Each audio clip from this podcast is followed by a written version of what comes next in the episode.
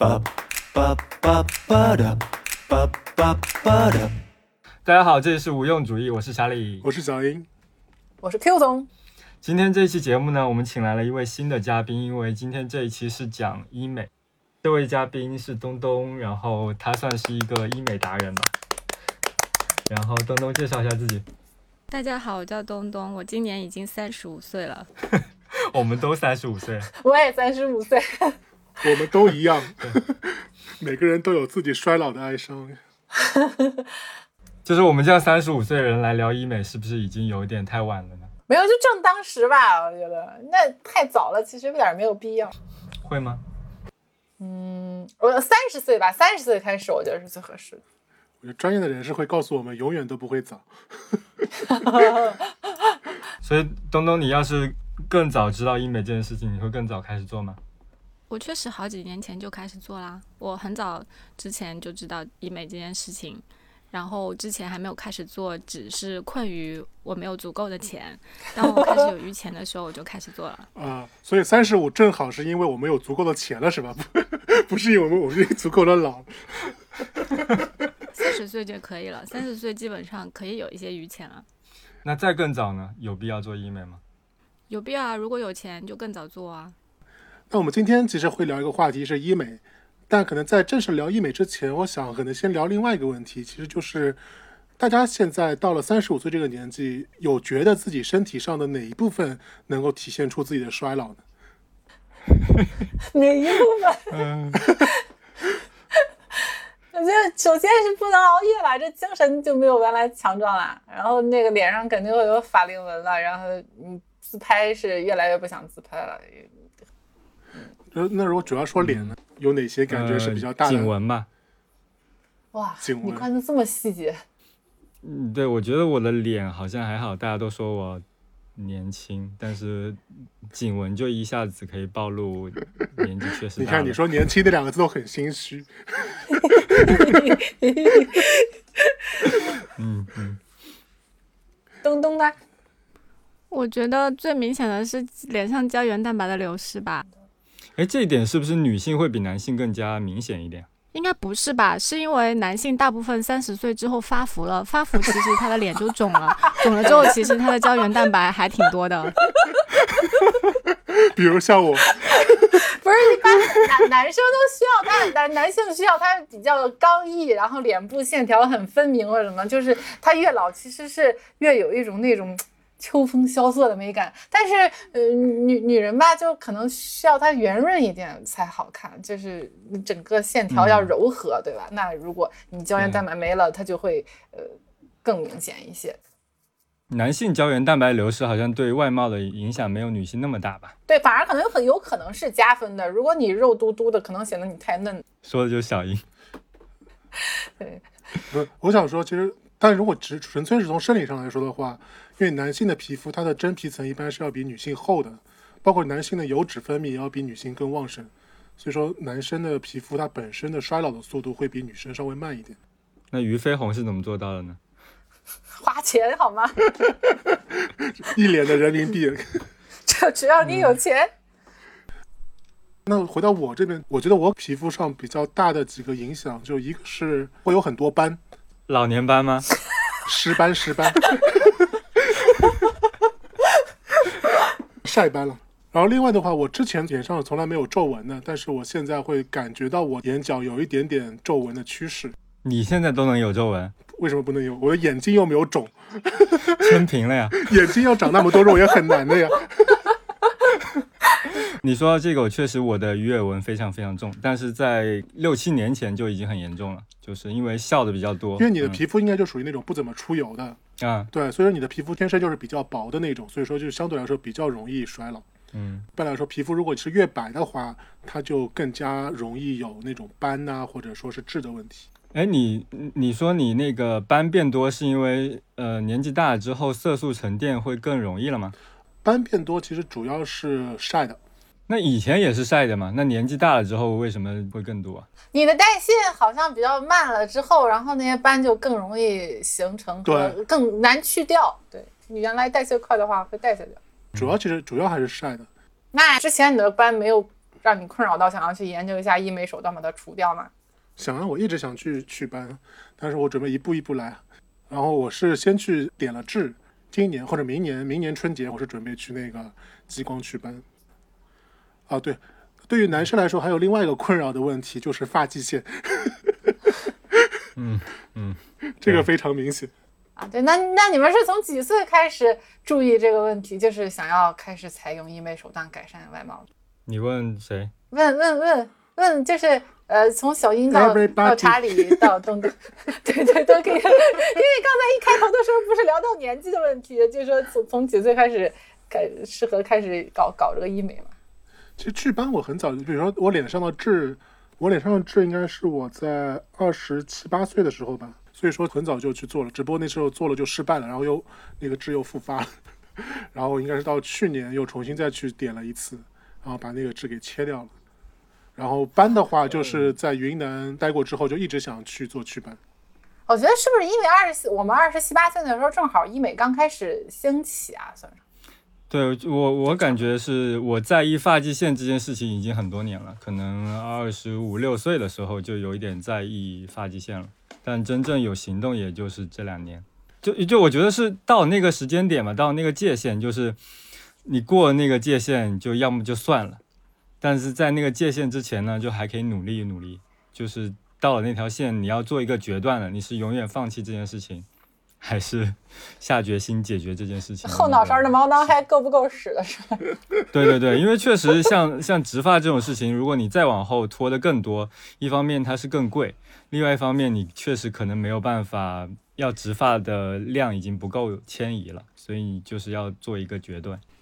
我的话，我大概在十年前，我那个时候去台湾交换，然后我那个时候认识了一个，嗯，看上去像是不到三十岁，但其实她已经三十九岁的一个姐姐。哦就是那个时候，她对我启蒙了，就是科医学美容这件事情。就是有一次坐在她的车上，大概聊了一个小时左右，然后她就说，这个医学美容并不是整容，然后它是非常高科技、非常的先进，然后怎么样可以维持。然后最有说服说服力的肯定就是她的样子啊，她真的看上去就不像到三十岁，但是就是就是整整差了十岁的那种体感，就是非常非常的强烈。然后当时就已经下定决心，说我以后有钱了一定要做医美，但是那个时候非常非常的贵。那个时候我记得他跟我说，就是他会安排一些大陆的朋友，然后去到嗯、台湾做这些项目，基本上好像说一年去一次，然后一次得花十万人民币左右，就是是一个天价那个时候。然后后来随着医美的发达吧，然后尤其在上海，上海竞争很激烈，然后就发现其实那个价格就已经完全降下来了，根本就不是那个量级。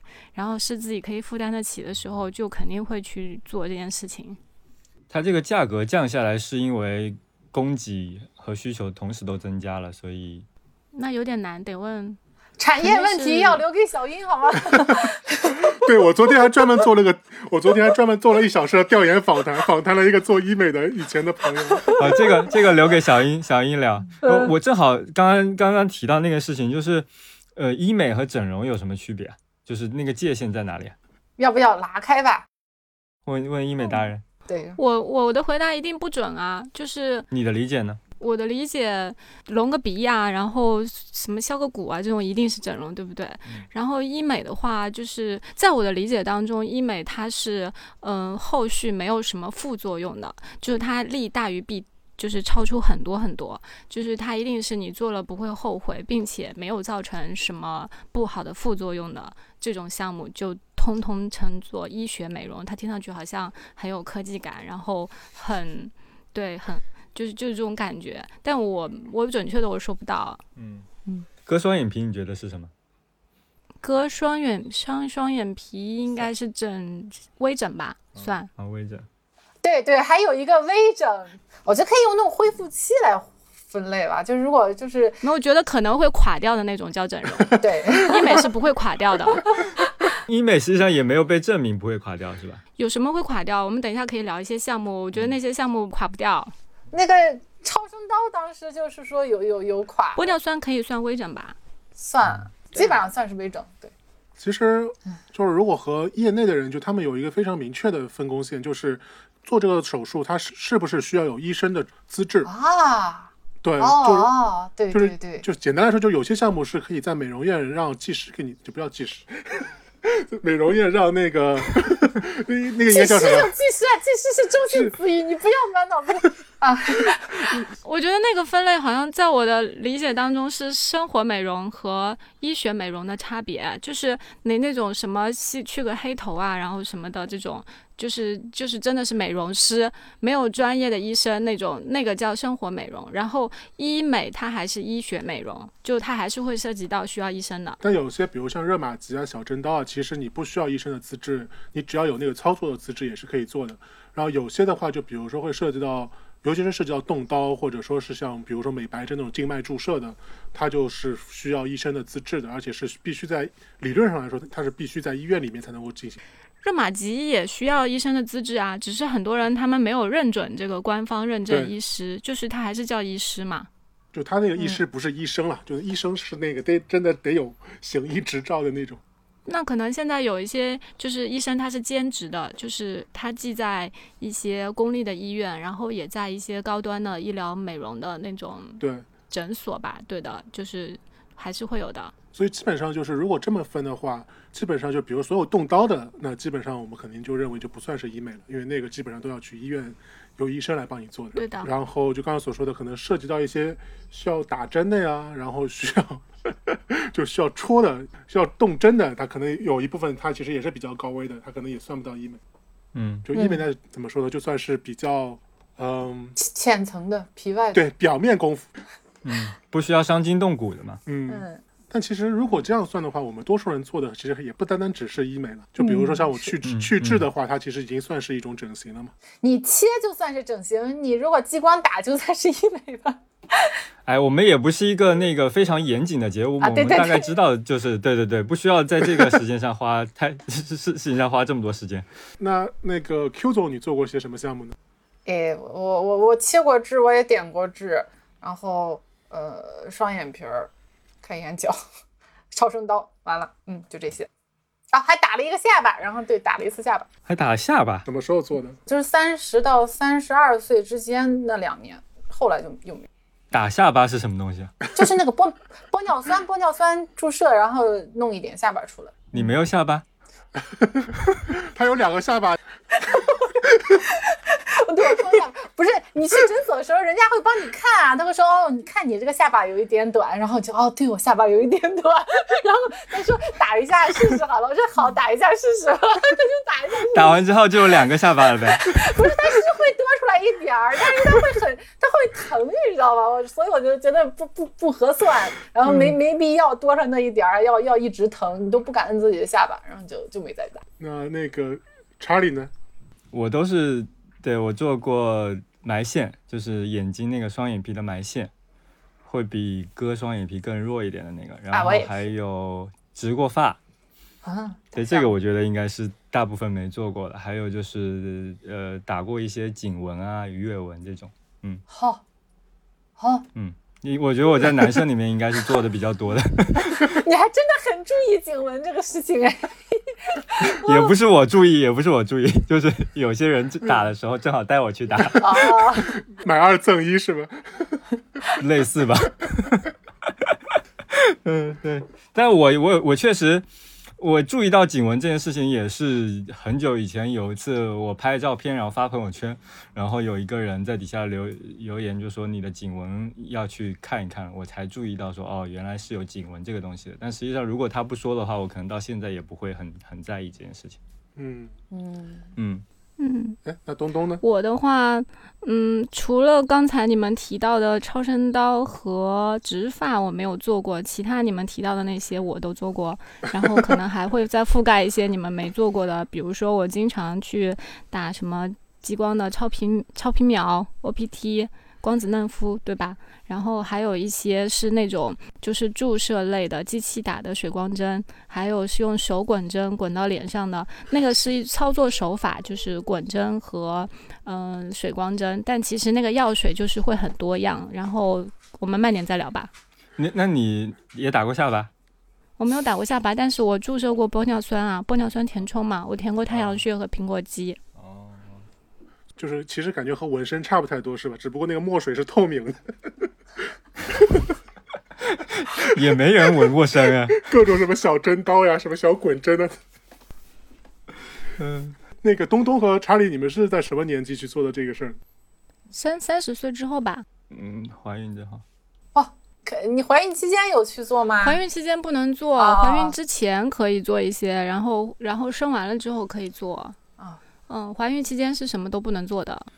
对我大部分的项目都是我辞职那段时间做的，就正好有时间，然后相对也有点钱吧，那段时间。哎，所以我听下来，其实大多数这样的项目，其实大家都是在三十岁左右或者是之前就开始做了，也不是说等到我们现在这个年纪。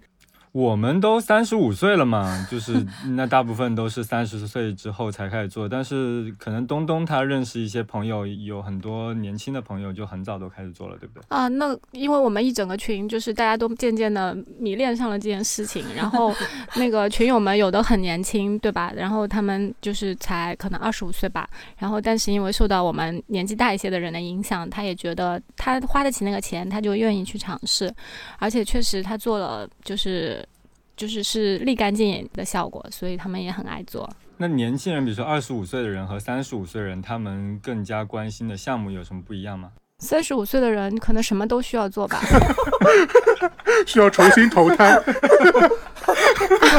二十五岁的人就是会比较解决一些他个人针对性的问题，不是普世的吧？比如有的人他需要埋线双眼皮，对吧？有的人他颈纹很深，他还是需要处理一下。那有的人只是想要补个水，那他就去打个水光就好了。那会不会越早做的成本实际上是越低的？价格都是一样的呀。你成你指的成本是什么？收益吧。对，收益收益。收益可能是热玛吉这种贵的项目吧，因为热玛吉它并不是能够让你回到年轻时候的状态，它是让你维持，所以你越早的去做，肯定是能够维持的更好一点。嗯，对，都是这个理论，然后大家就越来越早搞的。哎，对，有有其实有点不知道这到底是宣传还是怎么样。但其实这个就是和我昨天做了一个小小的调研，小小的乡乡野调研的反应，就是从他从业人员的角度说，他发现，尤其是女生，就女生做医美，她有一个非常重要的特点，那就是她是成群结队的。嗯，就很多时候，女生做医美，她不是真的自己想要改变什么问题，她其实更多的是来自于所谓的这个 peer pressure。本来本来大家是同样姿色的姐妹，然后有个姐妹突然做了那个做了手术，然后去了酒吧，比我能够找到更好的男孩不行，我心里 心里万万不服没，她不会再找一些丑的闺蜜吗？啊！换闺蜜也挺难的，不是这这这是一个因素了，另外一个就是大家大家其实本来都跃跃欲试，但是没有人敢去试，因为风险还挺大的。然后但是其中有一个人先去试了以后。感觉找到了一个靠谱的医院，然后呢，其他人就纷纷就都都去了。我是这样，嗯，而且那些你们去过吗？就是美容院都是有这种返点的策略的，全都是 就是新的人去的，第一次消费的百分之十就可以返给你，返给你啊做项目。百分之十嗯，哦，我只返了八百块，我那个带着去做双眼皮的都是一万多块、两万块这样子。天啊！那可能返少了，就是行业常规见到的基本上都是百分之十。那你拿到返点的时候会有道德上的压力吗？还好啊，因为他一开始没告诉我有返点儿啊，然后那我带去了人之后，他说他说李小姐怎么办？给你可以再再消费八块钱，那我想也不是很多，对，因为他那东西都超贵的，我那八百块钱就点了个痣。所以还好你脸上痣不多，否则你还要带好多朋友过去。呃，他你你的痣也不能全都点掉的，又容易激发什么？如果有可能会激发癌变啊。最重要的那几个你看不过眼的点一下。啊，所以这边我先插一句，就是如果痣比较大的，要切痣比较大的要切掉，对，切要切的效果要比激光点好得多得多。激光的好像复发率是百分之四十还是百分之五十，我记得。呃，对，我是想起来点痣。我在很幼年的时候，大概上初初二的时候，我妈带我去点痣，然后那会儿还是用一种药水儿滴在皮肤上，然后给你烧一个大洞，然后我就烧烧了大概六七个大洞，然后到最后到这把年纪了，还有一个洞没有长平，然后那个痣也没有点掉。呃，这是对，这是我最早的医美，是硫酸是吧？不知道是什么药，很大的味道。对，然后对，它是那个液氮，特特别吓人，没有哪有液氮呀，它就纯是靠那个药水腐蚀。很早，九九九几年呀，对，九六九七年的时候，嗯，对，那是我最早的医美经历，我想起来了，哎呀，太可怕了，嗯，所以要慎重，要慎重。哎，你看主持人下一个，那查理呢？查理，你你做的动机是什么呢？那就从我刚才朋友的经验来说，他会发现有两个观点。就一般来说，女生做医美呢，就是刚刚所说的，会来自于同伴的压力会比较大一点。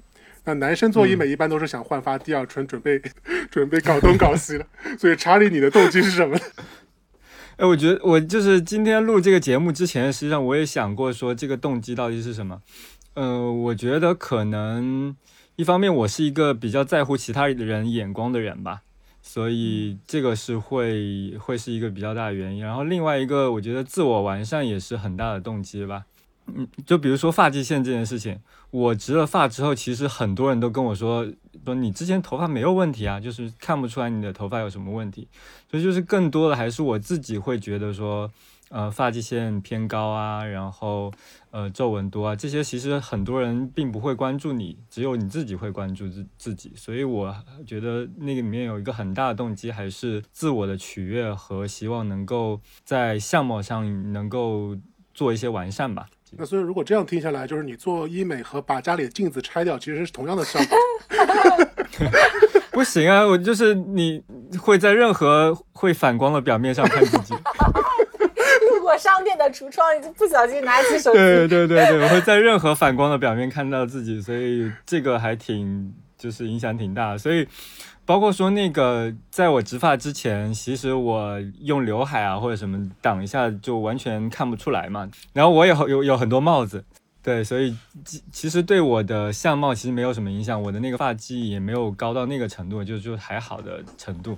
但我还是希望说能够，嗯，把这个发际线弄弄弄弄好，然后我可能也会更自信一点。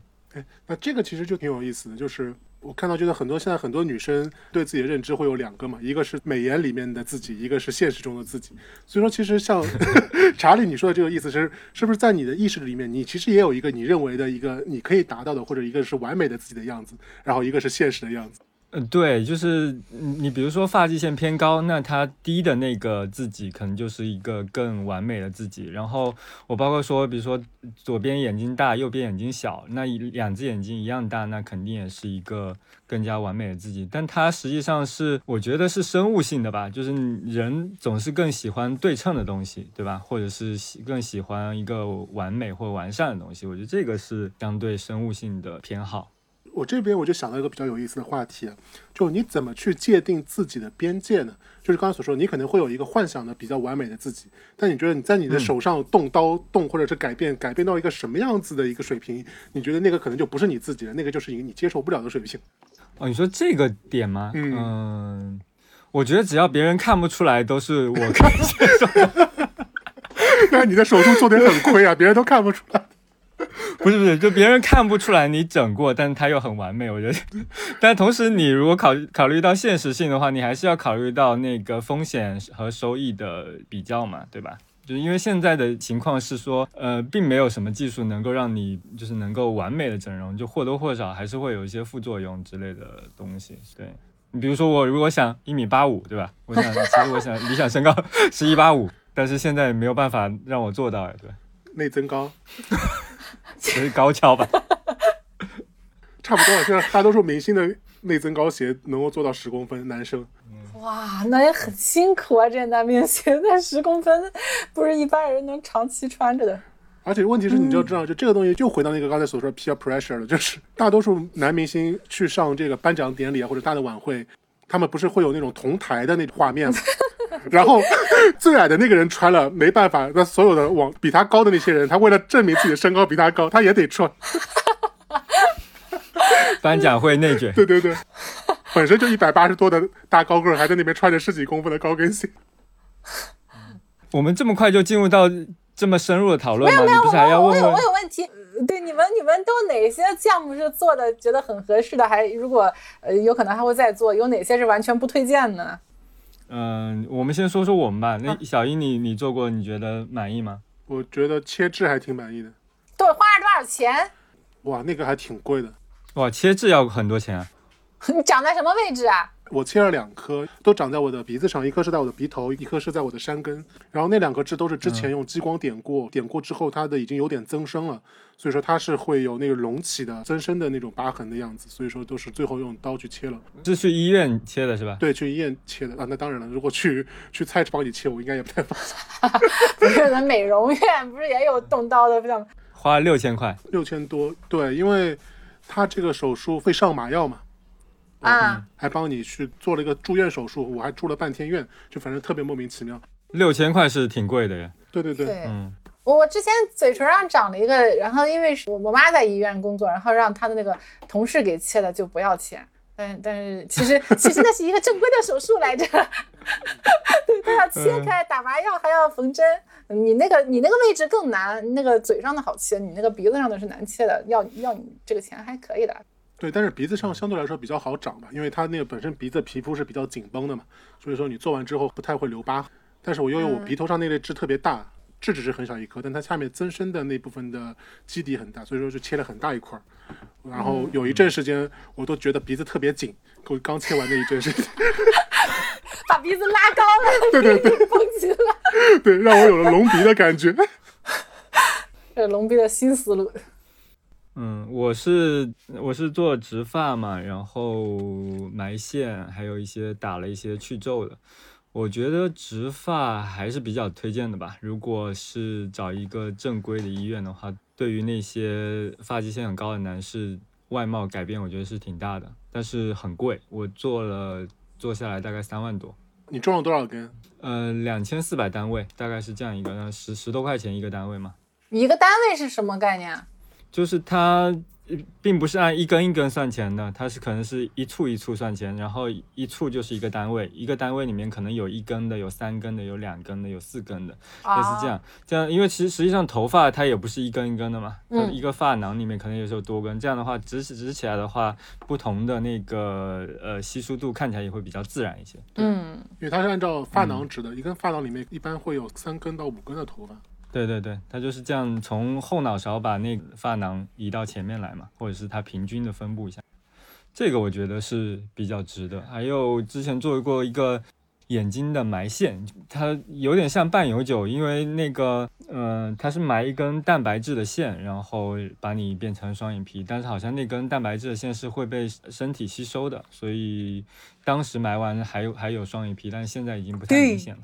对对，嗯，对，不过那个好处是我之前有大小眼，但是埋完之后变成小小眼了，小小眼，中中中眼，对中眼。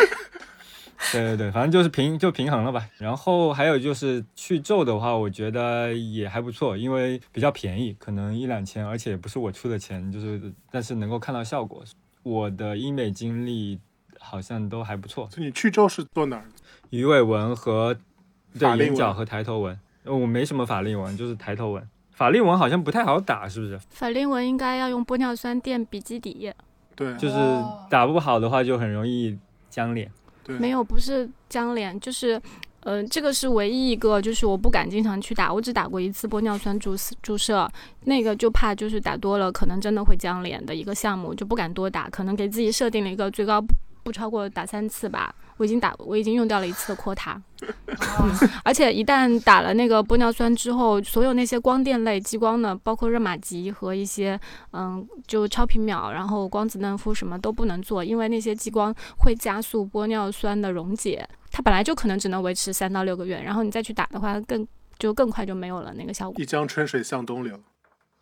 而且还很贵，对吧？那个玻尿酸的注射，你你不能去随便打个便宜的玻尿酸，你起码得打个次贵的吧，就挺贵的。我拿了个员工价瑞兰的，就还挺贵的，还花了我一万多吧。哦，这么贵啊！嗯，如果打顶级的，就肯定是顶级的最好，就是乔雅登嘛，那个就更好贵好。在哪里呢？它的品质不一样啊，药本身的好差。嗯，对我的意思是说，差的和好的效果有什么影响？嗯，这个问题太专业了，只能说越贵的越好，顶级的就是最好。我我有点好奇啊，就是你你也你在这个专业上也不了解，那你是怎么样去判断，就是哪些项目是可以做，哪些项目是不能做的呢？这不是这个广告词吗？贵就是好，好就是贵。选懂行的人去问啊。就是我所有我我有很多就是没有自己涉猎的领域，然后我第一的直觉都是我想要找到对的人去问这个对的答案，这个答案一定是最快的。对，一就一般都是问人。嗯，那个人得是你信任的，你觉得他说的真的有有价值。对，就比如说玻尿酸这个东西，好了，就直接去问了做过玻尿酸公司的朋友，对，然后他就会告诉你是怎么样，或者去问大型的高端医美连锁的采购员什么之类的。然后查理就问你，这就是一个知识的传播力。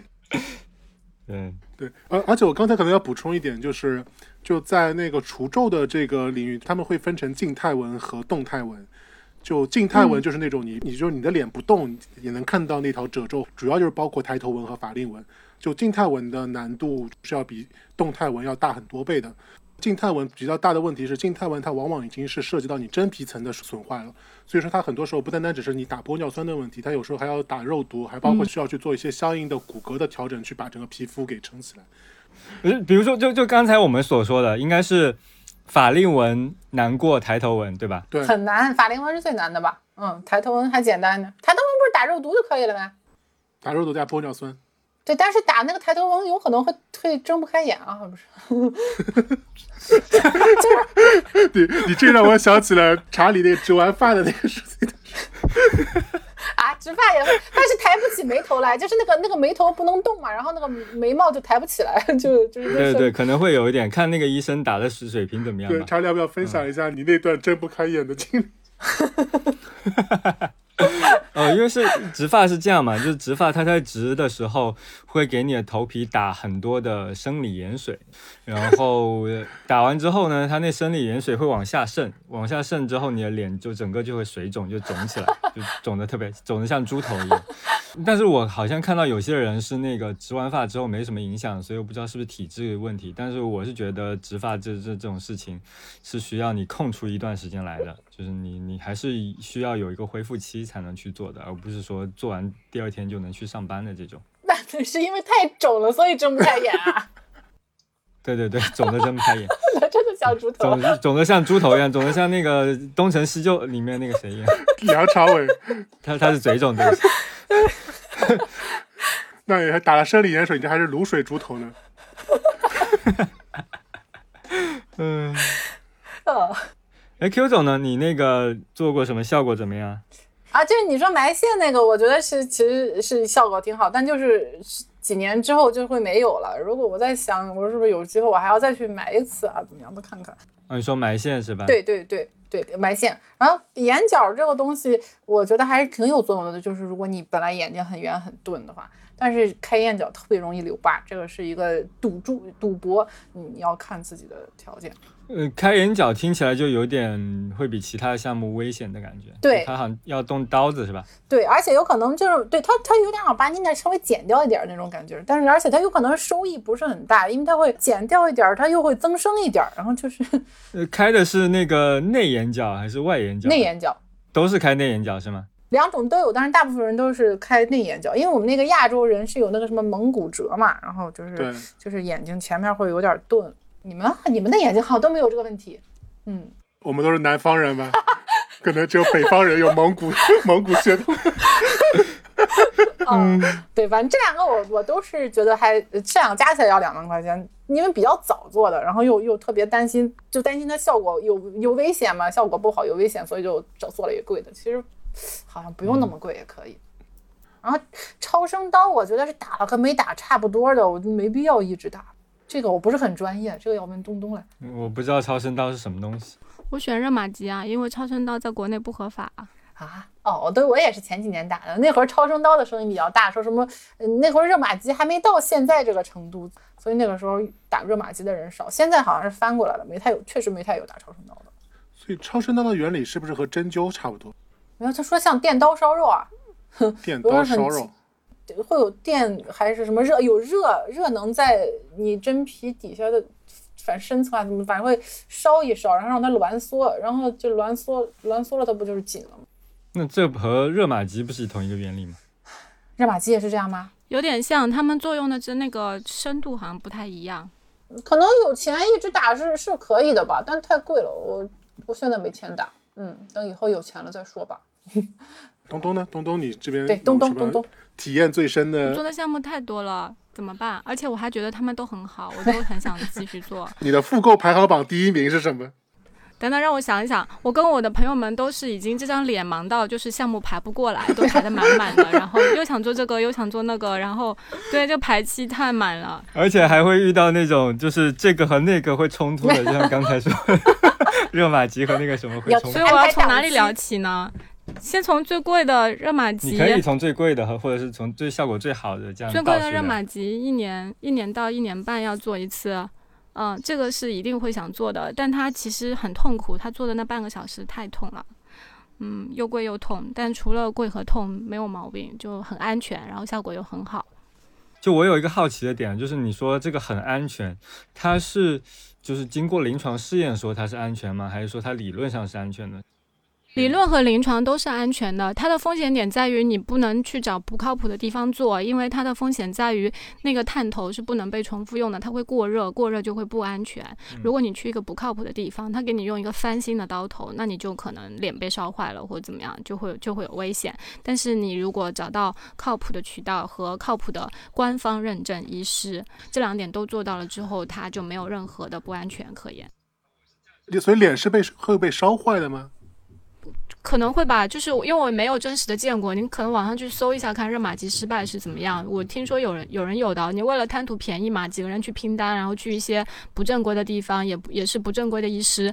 那他之所以成本能降下来，就是因为他那个探头便宜嘛。那探头怎么能做到便宜呢？不就是把一个用过的探头，然后再重复用嘛？超过那个探头本身的负荷，对，那它可能就会烧坏啊。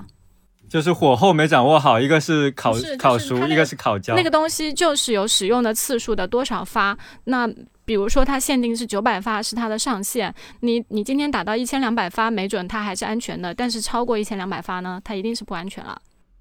你知道我我现在脑海里闪闪过的第一个印象就是那个恶灵骑士，什么鬼？整个脸都在冒火。着火吗？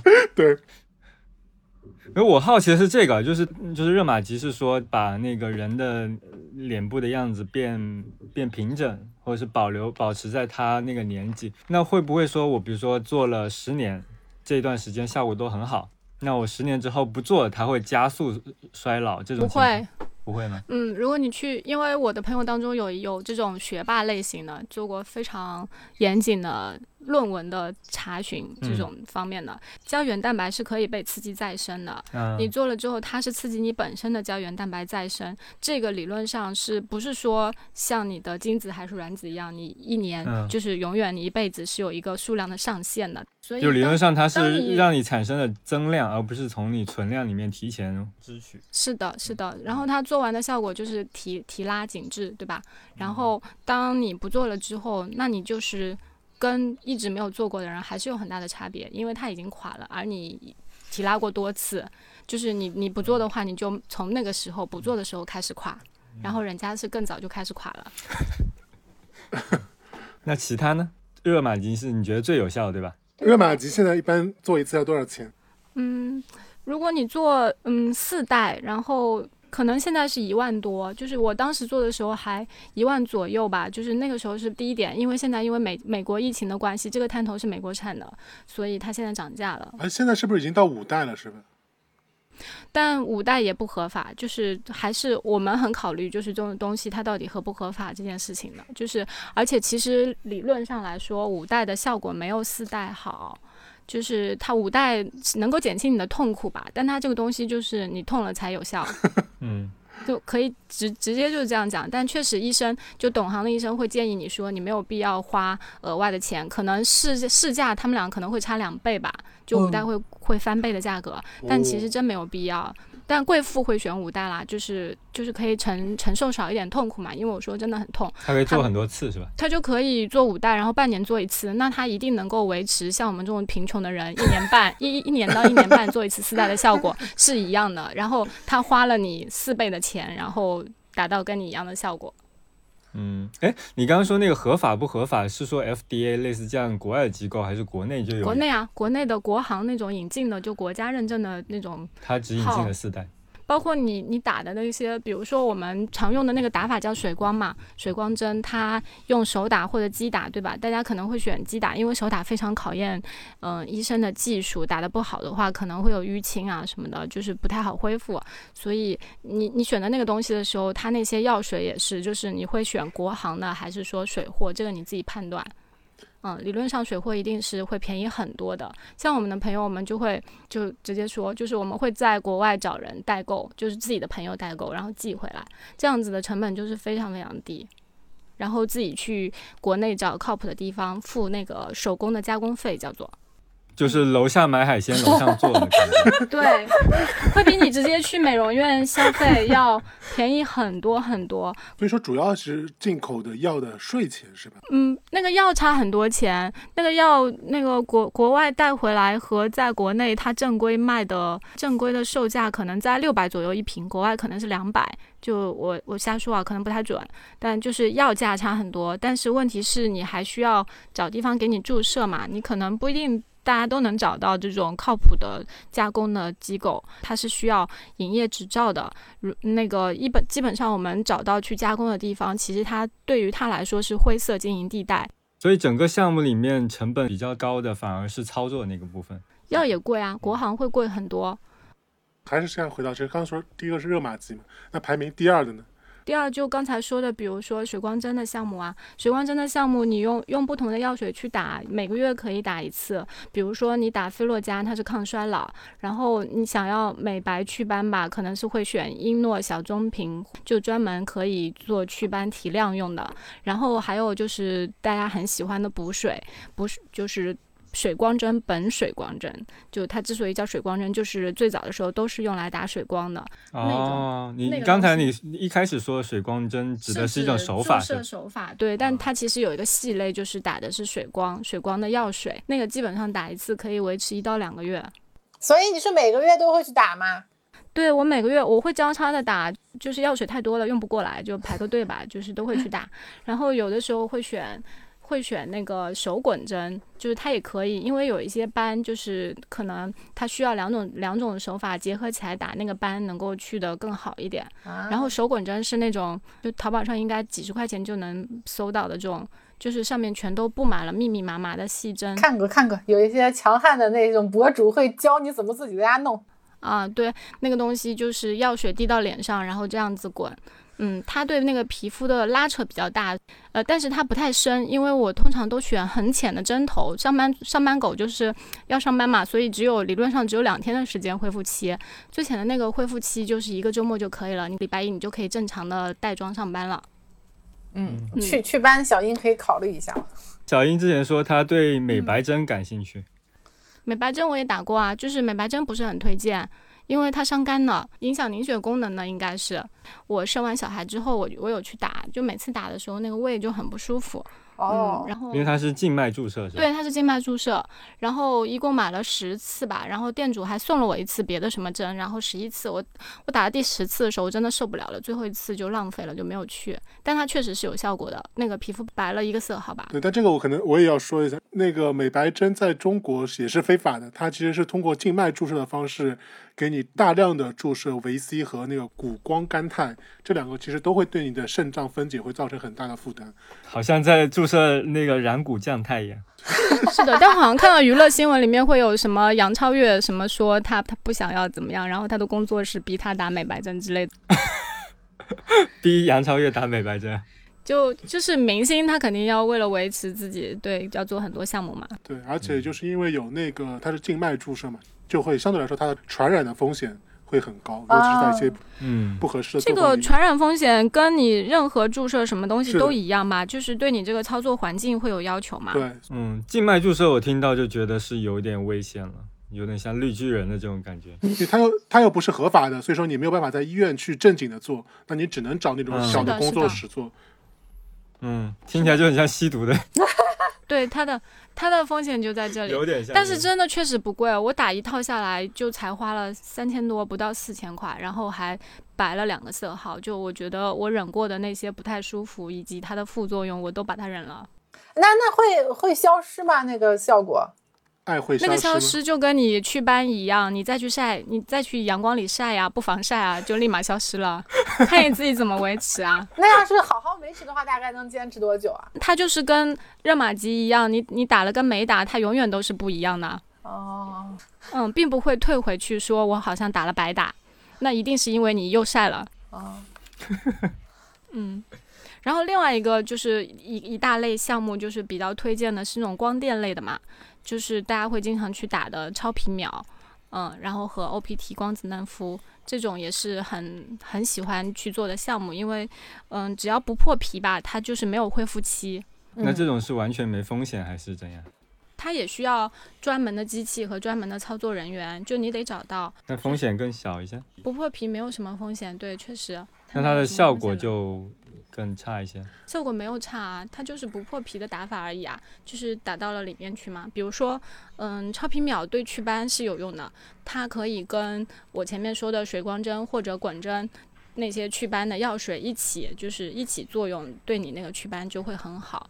然后，呃，像那个 OPT，它就是什么都管，就是任何皮肤问题它都可以解决一点，但是都只解决一点点。你需要非常频繁的，就是去坚持，可能打个六次以上，或者甚至十二次什么之类的，你才能看到明显的效果。但是它确实又便宜，对吧？OPT 其实只要应该是五六百吧，就你每个月做一次也也不觉得贵。OPT 就是光子嫩肤，对 OPT 就是我在我理解当中就是光子嫩肤。哎，那这几个那光电的这些效果，就是让皮肤更细致吗？OPT 什么效果都有，就是你想要美白、提亮、祛斑什么，它它都能达到。但我就说它要打很多很多次，你才能看到它的效果。像那个超皮秒的话，对祛斑什么的就会效果明稍微明显一点，然后它也会相对比较贵嘛。基本上超皮秒打一次应该是我打的应该算便宜的，我打的是一千六百八。呃，因为我去那个店比较小，它是就是他自己是不具备那个仪器和技师的，就不是常驻的，他们都是用那种嗯、呃预约制，然后把大家都约到同一天，然后在那一天租的那个很贵的机器，因为那个机器应该就价值上百万呢。甚至几百万，我具体不太知道。对，然后还有专业的技师是跟着那个机器一起过来的，对，所以都是用这样的形式来让大家能够比较低的价格打到这个东西，不然的话，你去你去这些有常驻这些机器的地方，一定是贵的。哇，所以医美现在也有走穴的，是吧？对我我觉得相当于是走穴了，嗯，就他那个医生是，嗯、他其实是正规医院的，但偶尔会去那个一一些小的工作室帮忙打一下，或者是赚一点，呃，做一些私活吧。呃，我现在会觉得，如果我身边有人去学个什么美容硕士什么，然后从事这个行业，我就觉得特别好。你们觉得呢？就好像也没有什么风险，然后工作也不会太忙，还还可以可能可以接很多私活，嗯，就赚的盆满钵满。谁家里现在有什么小孩，我们可以众筹让他去读读那个 美容的硕士。但这个门槛更低是吧？这个肯定比牙医的门槛低呀。是挺赚钱的。我看他们朋友之前说，这些医生都，嗯嗯，比比比普通上班族赚得多。对，就反正我那个朋友，他说就他基本上的客户，呃，差不多一年就花在这些医美上的，一年得两万多。但而且那个还不是在上海，那个只是在广西还有福建，就对他们的收入来说，其实也算是个比较高的一个占比。嗯，哎，我现在那个我之前也了解过一些，就是像这种各种各样的医美项目，但是美容院通常会拿类似瘦瘦脸针这种项目来做获客，是吧？它因为它是不是门槛比较低，然后相对比较安全？哎，那个那个项目真的非常好，我刚刚漏讲了，就是对于我对于我三十五岁来说，就是我要注意的是，嗯、我不会多打，就是本来就胶原蛋白流失了，然后这个脸再去把那个肌肉给瘦下去的话，那个胶原蛋白感觉就更少了。但是对于年轻人，就是胶原蛋白满满的年轻人来说，他脸如果是方的话，这个瘦脸针真的是有堪比整容的效果。我有一个男生的朋友，他就说他打了两次瘦脸针之后，追求他的女生络绎不绝，之前无人问津，就是因为那两两次瘦脸针让他有了这样的转变。他是范伟吗？就他脸真的是方的，他本来之前还以为是自己骨架的问题，质疑自己是不是哎，我是不是要去削个骨才有救什么？结果并不是，他打了两次瘦脸针之后，整个人像变了一个人一样。而且不贵是吧？嗯，不贵，基本上应该是打一次是三千左右吧。这么贵？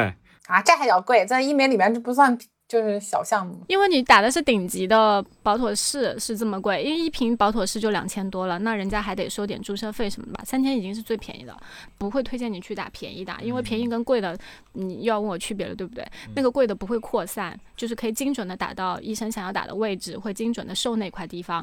便宜的它可能会扩散，然后你不小心睡觉的时候压到脸了，还是不小心脸上 洗脸的时候搓重一点啊，怎么之类，那你那那个脸可能就会变得有点不太对劲了。不太对称。就让人想起来那个，就敷完面膜那种，用手拍拍拍拍拍一拍，整张脸都垮。真的有吗？拍成了饼，大饼脸。哎，那那除了这种呃瘦脸针，医美还有什么其他的入门项目吗？入门项目、嗯 OPT 算吧，啊、因为它很便宜，然后又很安全。水光针然后其实你也挑不出来它哪里不好。水光针不算很入门，因为很多人会怕的，就是嗯它其实打完的时候，它在你脸上戳了两百多针，起码吧，可能还不止，所以是密密麻麻的，布满了血点的。很多人一开始是惧怕那个样子的，哦，就是而且会觉得，哎，我脸都被戳烂了，还能好吗？哎，我之前做的那个是光子嫩肤是吧？对，那是光子嫩肤。哦，光子嫩肤都那么痛，那我应该是接受不了什么水光针。但是水光针会敷脸麻，就会敷麻药，其实也不疼。但是很多人肯定是一开始接受不了自己脸上被戳那么多针的。突然有一种感觉，这个感觉就是我们永远都是在通过比较小的损害来加速自己皮肤的恢复。嗯，所以说，就是每天公园早晨那些大爷大妈来攀树，其实也是相同的原 理你说对树吗？对自己。嗯，对，就是不破不立，对吧？就对，就会说，即便你不用任何的药水，你用滚针再把自己脸上滚破了，然后的让你的皮肤进行一轮重建，然后二十八天一个周期，你其实皮肤就是会变细腻，毛孔就是能小一些。不过也要看年纪啊，年纪大了不一定能恢复啊，人家是年轻，行，我们我们要不要进行到下一个话题？可以进入到产业环节了。我觉得，不聊产业，不聊产业。就就就还是回到刚才那个问题啊，就是做到一个东西做到一个什么样的程度，你觉得它就不算医美了？它可能就是一个塑造了一个完全不同的人，这个界限会在哪里？就是我认为的，我说的动刀的那些啊，比如你要去整个鼻子，那个实在是太难了。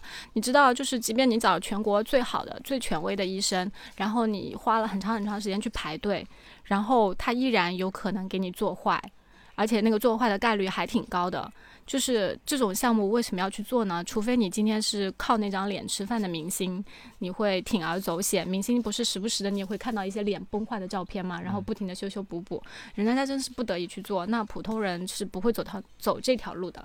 所以这些就是整容的界限，就是会垮掉的部分。主要还是有风险吧。嗯，但是那种如果不是到伤筋动骨的，比如说那种什么鼻翼缩小啊，或者是丰唇啊，哇，那个好容易失败的哦。嗯，真的吗？对啊，一听就觉得很容易失这败、啊。两个都是超超级，这两个比隆鼻子隆比隆鼻还容易失败呢。哎，我我担心的是两个点啊，一个点是技术上的，就是那个医生的技术，他到底能不能就是非常精确的把你的样子弄出来；另外一个点，我担心的是医生的审美。这个后面这一点，我是我反而是更加担心的，就是他的审美能不能把你整容到一个你能够接受的程度，而不是把它这不光是整容啊，医美也是，你去纹个眉毛，然后你去打个玻尿酸，其实都考验那个医生的手法和审美啊。对啊所以整容之前有那个面诊嘛，他整你，你也要面试他呀。你要看他穿着打扮、谈吐啊，如果不对劲儿的话，就立马就要撤啊。对，否则为什么为为什么会有这么多网红脸，对不对？就是都是那个千千人一面的这种审美。那那个真的主要都是网红自己要求的，他们他们真的是，而且他们本来长得不一样，化完妆加完滤镜以后就一模一样了。对啊，刚想说那是滤镜的作用更大吧？不是不是，有些还长得好，他怎么可能素素颜让你看到他网红的样子啊？不，的确是，就是我昨天也聊，就他说，其实整容这个东西它非常一阵一阵的，基本上是这个时期什么明星火，然后所有的小姑娘都会拿着这个明星的照片说要整查她什么样子。比如说，可能三五年前，多数的小小姑娘都是要拿着范冰冰的照片整范冰冰的眼睛和她的下巴，然后在前两年的话，多数人都是整那个 Angelababy 的嘴唇。嗯，对，所以你要整容的话，其实不是要拿一个样板房去，你要先看你的房子是什么基础，你你两室一厅不会变成四室一四室一厅的，就是就是你本来脸是长的，你可能在长脸上，呃，如果中庭太长的话，你就加长点下巴，或者是弄点额头什么的，就是你你要先分析，你要先分析了解清楚你自己原来是一个什么样子，然后在你的基础上改善，但不能说拿一个东西我要变成那样，那个那个是特别容易翻车的。所以说，他就等于说是把一张本来比例有点失调的脸，把它做成了一张更大的，但是比例协调的脸，是吧你？要你要看啊，如果你已经没有没有你空间再去延长了，那你就只能通过化妆或者是其他的办法去改进了，你就不能呃冲着一个地方使劲儿。怎么说？你要去分析，你要去多看一些这个方，你你自己的审美要先上去，然后你才能看出来那个医生的审美靠不靠谱。假设啊，我就说一个非常假设的问题：假设有有一个手术可以让你变成你特别喜欢的一个明星的样子，但是没有任何副作用，你会去接受吗？啊，诛心了，那个什么，对我我就知道小英她想要讨论的底线在于这种，在非常哲学的底线。你我我你们会吗？我先听听参考答案。我不会，为什么呢？我觉得我也不会吧。我我会想要一个特别想要的样子，但不是明星啊，要最好是一个小众的，没太有人见过的。然后就变成他的样子，偷偷把那个人杀掉，是吧？没没事，我跟他双胞胎，我可以接受跟他双胞胎了，但是我不要说什么我跟什么范冰冰长一样，这已经就是全世界人都知道了。你要变成那样就没什么劲了，你就完全就对。但是嗯，你如果是本身跟我比较像，然后比我好看个百分之八十的之类的这种的，嗯，我就会就会很很心动，很心动。我不会，我不会，我不会接受变成一个明星或者完全另外一个人。我还是希望一是一个好看的我的，然后其他人是能够认出我的那个。但是你的心目中你自己长得就是吴彦祖的样子，是 对，对我就是彭于晏，这就就是我，怎么会不像？对，我觉得我可能也不太会哦，就我我会有点担心嘛。嗯，我也会有点担心。就你在别人眼中究竟什么是你嘛？嗯，其实你长相，你的长相很大一部分就是别人对你的一个认知的一个标签，对吧？你一下子把这个标签完全给打破了，这个世界上有你和没你，或者是换了一个人活有什么区别？啊，你还有意识啊，这样就到赛博朋克的领域了。你如果你的身体是可以随便换的，意识跟身体是分离的话，你你你会选一个什么造型呢？对啊，就你那那什么是你呢？就是怎么去定义你呢？就就 这个太深了。对对，就是这是另外一个范围的，对对，这个也可能要等小时那一辈的人再去讨论这个医美医美伦理的问题了，对吧？而且可能我觉得是不是多多少少相对来说更自恋的人，他可能不愿不太愿意把自己的脸全都换掉，因为他觉得自己的脸已经很好，只是需要一些小修小补。我觉得不是，啊就我觉得可能每个人对自己的认同还是会有的吧。嗯，但是你这么说确实有可能，就是我还是喜，就是还是会喜欢自己身上的一点点东西啊，就只嗯，是程度不同而已。就而如果那种愿意完全换掉，可能对自己的任何东西都是非常讨厌的。对，那那有点儿那有点儿病病态，就是完全想变成范冰冰什么的。因为昨天我就聊，就听到一个故事啊，嗯，这个故事就是有一个女生，她本身长得是相貌平平嘛，然后她是非常喜欢一个渣男，一个长得很帅的渣男，但是一开始追渣男不理她，日本的吧？不就是一个真实的案例，是我聊的那个，她跟我分享他们的一个故事，一个真实案例。后来她就等于说是做了大整嘛，就整个人就完全不一样了。然后她也后来也顺利追到了那个帅哥了。但是当那个帅哥知道她是原来的那个平平无奇的小女生以后，然后两个人谈了一段时间恋爱，又把她给甩了。因为本来都打算和她生孩子了呀，生 生孩子不就原形毕露了吗？怎么说呢？就是就如果你比如说你完全长成另外一张脸，你会不会也会时刻会萦绕在一种恐惧之中？就是当别人知道你你原来不长成这样，你现在所获得所有的这一切，会不会都是镜中水月？哎水月镜花，但是有一个跟你这类似的例子，是一个日本的女孩，然后她本来长得很丑，然后去追她的偶像，然后追她的 idol，然后被嫌弃，她就整得很漂亮，然后再去泡她的 idol，就就睡到啦。然后睡到了，不光睡到了，还把她的 idol 给揭露啦，她 idol 就社死了。然后呢，然后她还开了账号变成网红啊。你，这 你看你这人家心理强大不强大嘛？你这个很像个复仇的，很著名的复仇故事。我待会儿搜给你们看，就就是是我记得。这个故事我听过，我记得还有一部电影也是讲类似这不就是《回家的诱惑》吗？什么鬼？他这不是呃对，对回家的诱惑明显能看出来是同一个人。他那个前面前后就照片不说，你绝对不知道是同一个人。对，那《回家诱惑》因为他是同一个演员嘛，但其实理论上来说，他其实完全可以换两个不同的演员去演那个故事，嗯对吧？他他的核心其实就是这个。嗯，完全整容变那有什么狼狈啊，什么美美女什么的。哎，刚才聊到哪里了？就就是说这个东西是啊，对你样子变成另外一个人，你还是不是你？那那你就是看你自己认为你自己是什么啦。你要是对啊，有有这种不强大的，就是啊，我被认出来了，我好好懦弱。那那也有这种强大的老老娘翻身做主人。对啊，你看你怎么想嘛？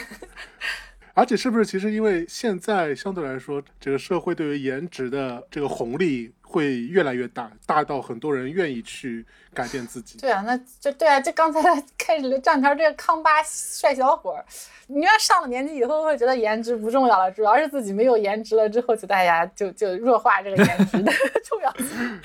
就现在最近这个康康巴帅小伙，让我忽然醒悟到了颜值很重要，还是非常非常的重要。只要你嗯足够的能能打动人的话，他就是嗯，颜值是一个非效率很高的事情。对对对，效率高，效率高。对，它是效率很高。我觉得主要是现在越来越高了，而且可能就是像刚才 Q 总又让我想起一首歌，就曾经真的以为人生就这样了，平静的心拒绝再有浪潮。今天听完东东之后，又心思又活络了。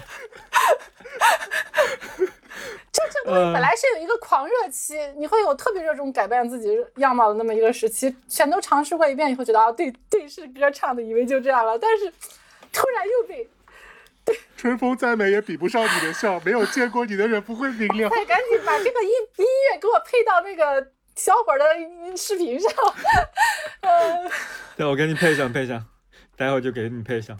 就是之之前呃，东东也和我其他同事聊过这件事情嘛，然后我同事第二天就跟我说，他说他昨天真的是有点触动。我说为什么？他说被东东有句话触动了。东东说，做完热玛吉这个项目之后，你就会后悔，你会后悔没有更早开始这件事情。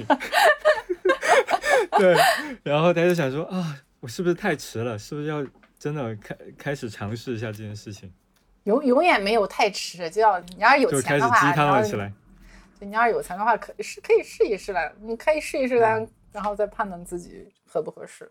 而且我在想，是不是其实对我们这个年纪，我们心中其实也是有一种不甘心的，是不是？就是因为其实，在我们年轻的时候，我们没有这么多的手段。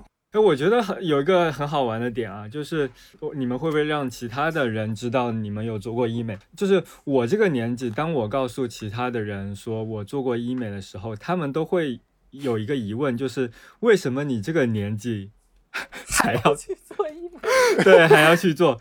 不是，我觉得主要是你们直男会比较少见吧，就是这么没有是女生对我的疑问嘛？你就给大家放鬼迷心窍。对，就是那个潜台词，就是你这个年纪差不多就应该放弃自己了，对吧？就那个潜台词，实际上这个才会问出说，为什么到这个年纪才会开始想要做这个？我觉得可能潜台词是另外一个问题，就是很多人可能还是会觉得医美这个事情是带着功利性的，对吧？就比如说年轻的女孩子通过整容找到一个富二代，对吧？或者那个自己年轻的时候稍微整了容以后，让自己的职业更加顺利一点。我觉得他他们说的那个意思就是，OK，你也结婚了，你也有小孩了，你也不可能换伴侣，对吧？然后你也不可能出轨，然后相对来说你的职业也到了一个不需要看脸的这么一个阶段。对，那你为什么还要做医美？嗯但其实很多时候做医美的人，他其实未必是抱着这样功利的心态的，对，他其实就是想要一个更好的自己。对，实际上这个点可能是更早的时候，呃，整容所连带联想到的就是我非常功利的，我想变成一个网红，我想红的这种心态，或者是我想要获得嫁一个更好老公，或者是去找一个更好的老婆，这种非常功利性的联想。但是现在呃，我觉得越来越多人开始关注医美，实际上是普通人，就是正常人想要获得一个更好的自己了。但是那时候的联想还是依然延续到现在。对，而且我觉得这其实是有个逻辑链的嘛。就第一个，你得先是认识到问题，然后第二个是你要认识到怎么去解决这个问题，然后第三个是你有能力去解决这个问题，对吧？就像你刚才所说的，如果没有人告诉你颈纹这个事情，你可能根本就不觉得颈纹是个问题，对，啊，对，对吧？然后你也更不要说你后面的还会去找渠道呀，去做手术呀。对，所以社会和舆论的影响的确是会影响你对于美的认知的。对，自从被说像金星老师以后，我已经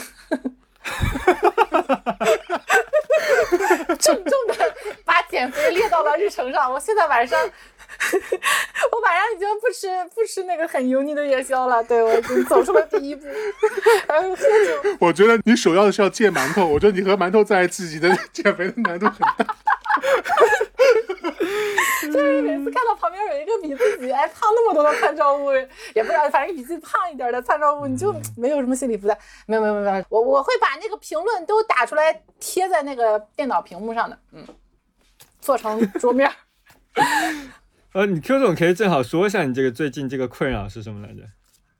啊，就是就是，你，就是本来我就做了一期说我自己长得像一个 UP 主的，那个 UP 主是一个男男性 UP 主，然后长得圆圆的很可爱，我觉得还好了。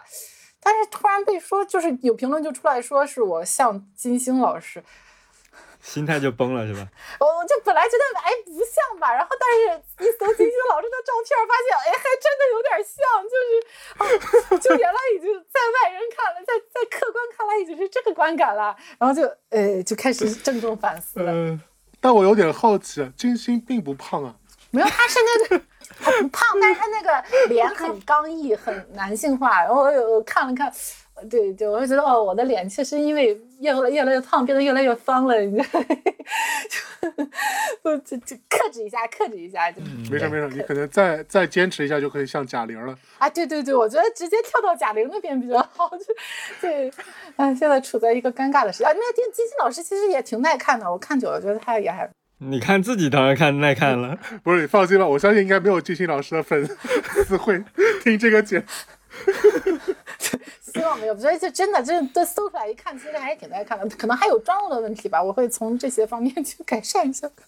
嗯就是确实回到刚才那个话题，就是我觉得挺多人是不太好意思让人家知道自己在做医美或者是类似割过双眼皮这种事情的。对对对，我一开始也有心理障碍，我不太想说，但是现在觉得，嗯，反而年纪大一点儿就坦然一点儿啊，确实也是因为有择偶需求了吧。如果是要找男朋友的话，我就会一开始会先隐瞒一下，等到他完全接受了以后，我说啊我有我有做过。然后给他看自己年轻时候的照片，surprise motherfucker。对，surprise，你你中奖了好吧？你已经你买买一送二好吗？嗯，你买的是加了 DLC 的游戏，对对对，附送 DLC。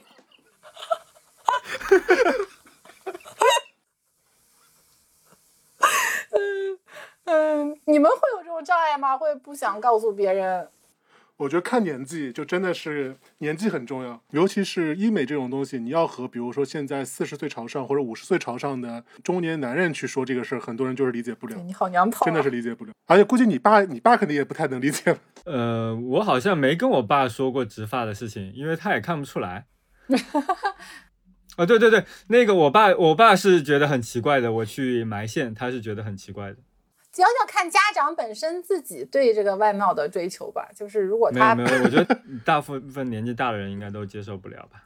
不过我们胶东地区那个呃爱浪爱打扮的这个风俗是由来已久，所以嗯，总体来说是吧？对对，就是家长自己还想去弄呢，只不过是也是碍于舆论啊、风风俗，就是碍于年纪啊，他们不好意思去弄。其实就家长很多就是也自己想去弄的，呃，特别女性女性家长，男性是困难一点。而且我觉得就是像我们爸妈这一代，他们在更早一代的那批人，就他们从小的教育就是以这种什么小布尔乔亚为耻，对对，就不爱红装爱武装嘛，原来都要对，就他们可能天生就是有这种对这些东西的反感。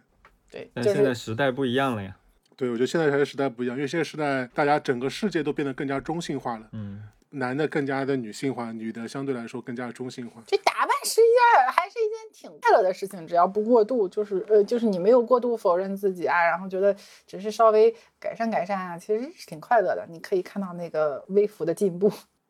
对，我是觉得那个和化妆的差别其实不大的，嗯，对就你相当于是做半永久和画眉毛嘛。对，那那那那些那些抗衰老那些什么美白，就是那个护肤品承诺给我们的没有实现的，让医美还给我们了。嗯，这不不算过分，。只是说要，我觉得还是要警惕，说这个对于什么东西是美这件事情，还是应该有一个自己比较清醒的认知吧。嗯，这个倒是，嗯，就嗯，不要过度吧。对，就现在就刚刚所说的，所有的基于这种化妆品、美肤品，它营销的第一步其实就是制造焦虑，也就是说让你先创造一个问题，然后让你感知到，就这个其实是需要警惕的。其实很多问题它其实嗯并不是问题，对嗯对对，它就是自然会发生的事情，就不要被这种焦虑给裹挟着，这样的话会失去很多快乐。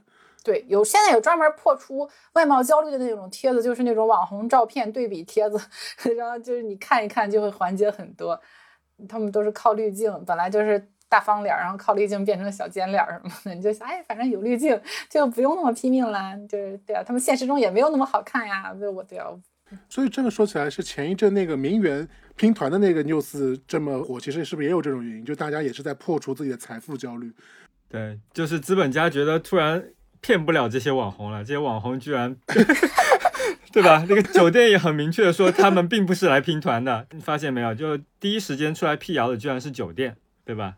对，酒店是澄清说根本没有这么一帮人来过，就说这个是个假新闻。对，他说他就说这个拼团这个事情纯粹是一个假新闻嘛，嗯，因为一旦这件事情成真之后，他的那些真实的客户就完全被被祛魅了，对，对，就觉得很 low。对，你就觉得很傻呀。啊天哪，那这个我突然想到一个生意，那我们以后就租一个摄影棚，然后后面放一个绿幕，现在就有啊，人家就直接租兰博基尼啊，为什么要绿幕？还有那种就是把那种写字楼什么装修成酒店的样子，然后后面的窗景很漂亮，你专门就过去拍照。对这个这种行为，我觉得名媛这去拼的行为才是真正硬核的反消费主义，是吧？对对对，谁说必须得拥有才能够体现价值？对，酒店啊，真正的这个奢侈品品牌才会很慌嘛。现在你不需要拥有，你都可以。对，或者就是他把拥有的这个定义给无限的切分化了。嗯，我只需要拥有一秒，也等同于拥有，在你塑造的这个网络环境里面有。只要有照片，我就是拥有了，好吗？这个东西最大的价值在于能呈现出来，对对就是能展示出来。对，啊，那所以说就这样来看的话，就是那种喜欢美颜的人也是这种理论嘛。嗯我只要美过这一秒，我就是美国。我就长那个什么青颜什么 Face You 里面那样，你能怎么着我？我就长那样，你又不是要在现实里面跟我交朋友。啊，但是就坦率来讲，我是觉得这个事情现在有一个非常大的，就是越来越年轻化的趋势，嗯就是会有很多呃年轻人，甚至在工作之前还在读书的年轻人，会去趋之若鹜的做这些。当然，年轻人总是会做很多事情的，我觉得这个东西是禁止不了的。嗯，但是我还是希望，就是中年人还是应该展现出更多不同的美的姿态，让年轻人可以去选择，或者是可以去 follow。他才不看你嘞，他看你，人家看更其他年轻人好吗？你中年人就不要。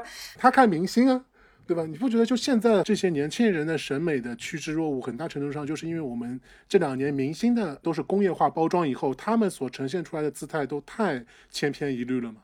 嗯，他上网也可以看到很多各种各样的这种 KOL，然后也不能怨明星吧，潮流就这样，你你没办法，你不能说我我我要做出一个表率，他就不这样了。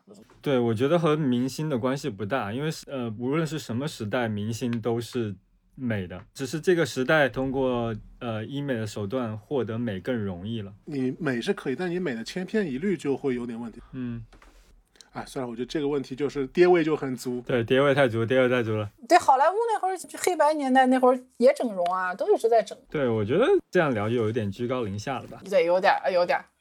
对啊，每个年代大家不都是在追求美吗？对，哎，我觉得倒是可以聊一聊，就是为什么这个美会趋于更加一致呢？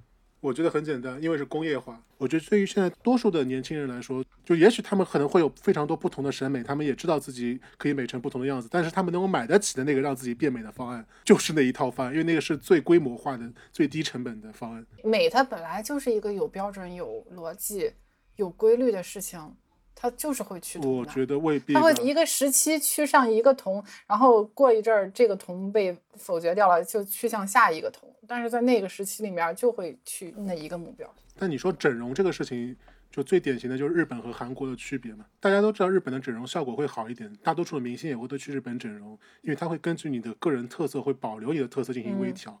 但是那个很明显是更贵的，并且周期是更长的。嗯，但韩国的话，它就是一个工业化的产品，它能够非常快的，然后非常低成本的、非常模块化的把你造成一个多数人都能够认可的对美的样子。它就是更加廉价的方案，这个方案有更多人能够买得起嘛。嗯，啊，对，我觉得估计是还是 idol 的那些女团，它还是有很强的带动作用的，大家觉得那样是好看的。对，就包括所有的 idol 也是嘛，就是你所有的 idol，你要说什么话，做什么发型，穿什么衣服，用什么动作，扭胯还是抖胸。当这个文化产业变成产业工业化了以后，其实是会有那么一批非常低成本、去能够可规模化复制的方案成为主流。我会觉得是它是问题，但有些人觉得它不是个问题。我觉得韩国人就是属于他的工业化太过集中了，使他的审美非常的单一。